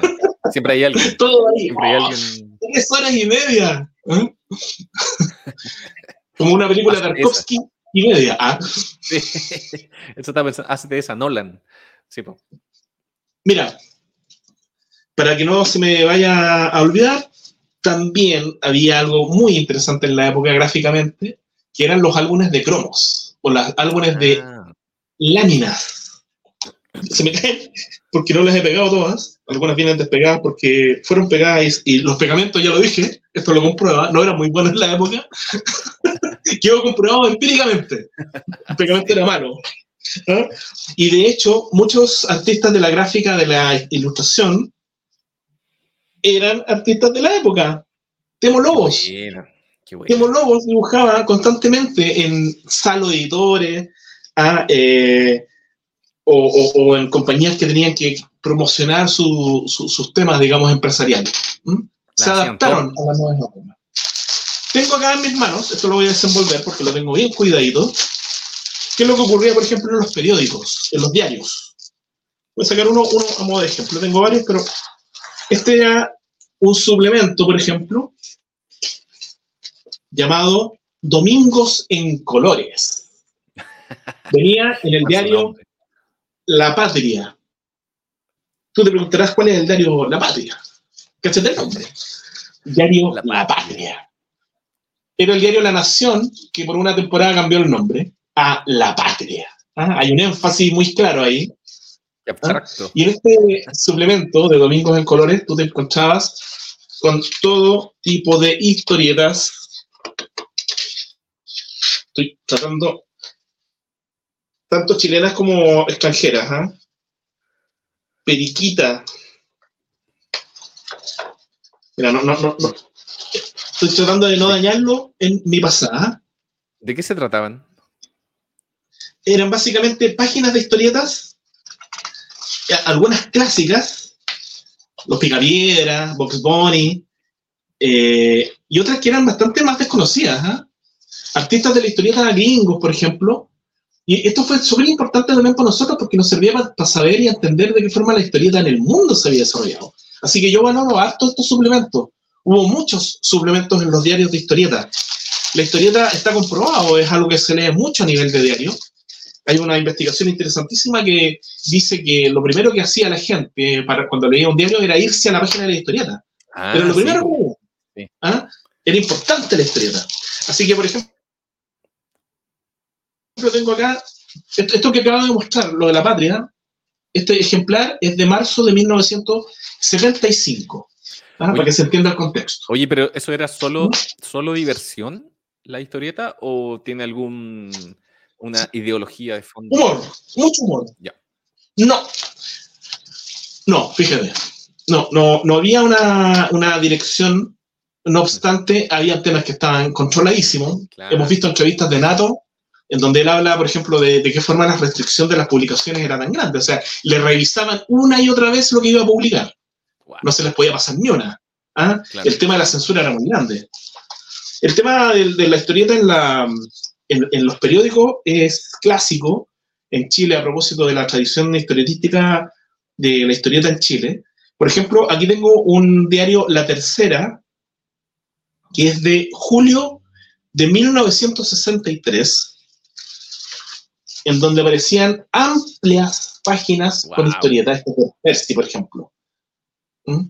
Para que se entienda que la historieta era importante en las comunicaciones gráficas chilenas. ¿Mm? Entonces, no era tan extraño que a finales de los 80, cuando ya se veía que había un sentimiento grande eh, al respecto de, cambiar las cosas, ¿ah? de, de que se acabara una vez por toda la dictadura, comienzan a aparecer publicaciones que fueron sumamente transgresoras, como revista Trauco, pero ya con una estética distinta. Si bien recogían lo que acaba de mostrar, todo lo que acaba de mostrar, ah, eh, lo, llevan a, otro nivel. Empiezan a aparecer nuevas herramientas también de dibujo. ¿ah? La, aerografía estaba muy en boga en esa época. Claro, el, el aerógrafo fue básicamente un pequeño es una manguera conectada a un pincel de metal ¿ah? que va expulsando tinta como si fuera un spray en miniatura. Un mini spray. ¿ah? Para que se entienda bien. Y, claro, son muy transgresoras. Para nosotros fue muy impactante como generación ver esto en, los kioscos. ¿ah? De hecho, me consta, la gente los ponía bien escondidos porque a veces salían desnudos. Era como inadecuado para la época. De hecho, ahora más, porque estamos viviendo en una especie de, de época hiper higiénica. ¿ah? Entonces mostraron desnudos, es como, uy, ¿cómo se te ocurre? ¿Ah? Censurado en las redes sociales. ¿Mm? Y aquí estos artistas, de, hecho es una portada, es una portada que, que tiene muchos personajes distintos, algunos argentinos, ah. hay, algunos trabajos de Lisa, hay algunos trabajos de Carto, está el Chicho López, por ejemplo. Ah, había, como una mirada más latinoamericana, quizá, en Trauco. Yo, creo que era, era un cómics underground latinoamericano. Claro. Como una versión latinoamericana de lo, de lo que había sido el cómic underground. Muy en boga en los 60, Robert Crumb, en, los 70 en España, en, Francia, la heavy metal, metal hardline, estas publicaciones increíbles. Miles. Sí. ¿Mm? no solo la Trauco, la Trauco fue como bien conocida porque hubo un montón de eh, escándalos de la época, pero también estaba la revista Matucana, que la hacían, de hecho, desde Matucana 19, este Centro Cultural Alternativo, la revista Ácido, eran otras ah, cosas, era, era nuevo, era distinto. ¿ah? La revista Bandido, o, por ejemplo, estos libros especiales que editaba la Trauco, aquí hay uno que me gusta mucho, que es Blondie. ¿Mm? Ciencia ficción, pero ya cyberpunk, otra cosa. Había llegado otra cosa. ¿ah? Y esto dio pie a que retornara la democracia, o la democracia en la medida de lo posible, la democracia entre comillas, retornado ese, ese proceso, las nuevas generaciones tomaran todo aquello ¿ah? y lo, lo, adaptaran a su propia realidad. Esto es más o menos, en un eh, resumen algo divergente, pero interesante, lo que quería compartir con ustedes, porque todo esto y mucho más es lo que yo comparto en los documentales, en los libros que editamos, eh, en las redes sociales, Ah, eh, volviendo a la, pregunta inicial, en Instagram, por, por ejemplo, tengo Archistorieta, lo vamos a poner ahí, siempre, como que está siempre abajo, lo vamos a poner ahí para que lo visiten. o allá, ahí. Ah, Archistorieta, y tengo muchos más, archivárticas de arte contemporáneo, palabras gráficas en Facebook, son muchos, pero yo les recomiendo sobre este tema en particular, Archistorieta. Qué buena. Ya. Pato, para, para, ir cerrando y a modo de conclusión, ¿cuál crees tú que es, la importancia de saber, eh, de conocer este material pensando, por ejemplo, en los nuevos ilustradores, quizás la gente que nos escucha, que, está, que, se dedica al dibujo y que quizás busca referencias, ¿cachai? En, en otros lados, no sé. ¿Cuál es la importancia, tú crees, de, de conocer este, este pasado eh, gráfico chileno? Bueno, saber ¿Para qué nos sirve esto? poder. ¿Mm? y, de hecho el conocimiento nos forma, ¿ah? nos hace seres humanos. ¿ah? El saber nos da identidad. Por tanto, es importantísimo que conozcamos nuestro pasado para comprender mejor nuestro presente y proyectarnos al futuro. Esto que estoy diciendo no es cliché ni me lo tengo aprendido, ¿ah? eh, sino que más bien es una reflexión al respecto de la puesta en valor que hago personalmente desde mi trabajo y que, por cierto, valoro mucho en el trabajo de los demás, ¿ah? cuando se dedican a temas de investigación, de promoción, de educación. ¿ah? A mí me consta que mucha gente está muy interesada en estos temas, primero porque son o profesores y los enseñan a sus estudiantes. Eh, eh, he trabajado muchas veces en aulas eh, promoviendo este tipo de, obras que nos dan además una historia. ¿ah? yo, yo cuando llega, la, cuando llega Internet en los 90, me pongo a investigar, a propósito de que llegamos a los 90, me pongo a investigar lo que hay en otros países, ya era más fácil hacerlo, ¿ah? y me encuentro con que las escenas de otros países son inconmensurables. Y yo pensaba, alguien tiene que recopilar también esto acá en Chile, alguien tiene que hacerlo. ¿ah? Y yo creo que, bueno, he aportado lo que he podido y, y valoro mucho el, trabajo de investigación que hacen otras personas, libros, exposiciones en, en distintas instituciones. Entonces, yo creo que todo esto es valioso en la medida en que uno sabe quién es, ¿ah? sabe qué estamos hechos, cuál fue el pensamiento del, ayer, cuál es el actual, ¿Ah? qué necesitamos para el futuro, cómo, cómo mejoramos este mundo. ¿Ah? Eh, no, hay nada más terrible que no saber, encuentro yo. Es terrible no saber, porque no saber no te ubica en ningún lado. y, no puedes tener opinión, como dice por ahí una radio. El hombre que no sabe no puede tener opinión. Y con eso no. Pero tiene toda la razón el señor, el señor Radial. Tiene toda la razón. Yo le cambiaría así, ¿eh? La persona ¿ah? en vez del hombre, para que dan machista, para que dan patriarca. ¿eh? Y eh, a propósito, todo el trabajo que se, está haciendo eh, es hacia el futuro. ¿ah?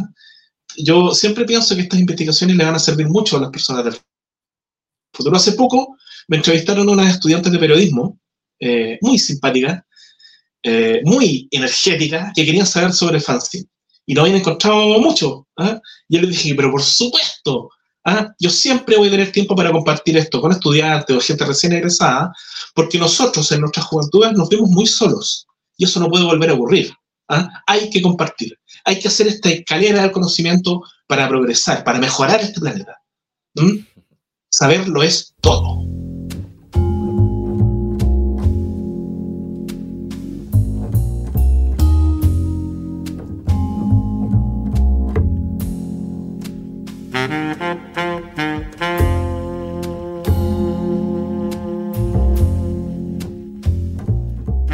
Te agradezco esta este recorrido por tu casa, por tus archivos. Eh, y la invitación está hecha ahí para que vayan nuevamente a seguir Archihistorieta, compartir los posts, porque eso ayuda bastante, como decía Pato ahí, compartir el conocimiento. Muchas gracias, Pato. Te pasaste un gusto, como siempre. Muchas gracias, Garbo, por la invitación. De la forma que hagas, de la forma que estoy.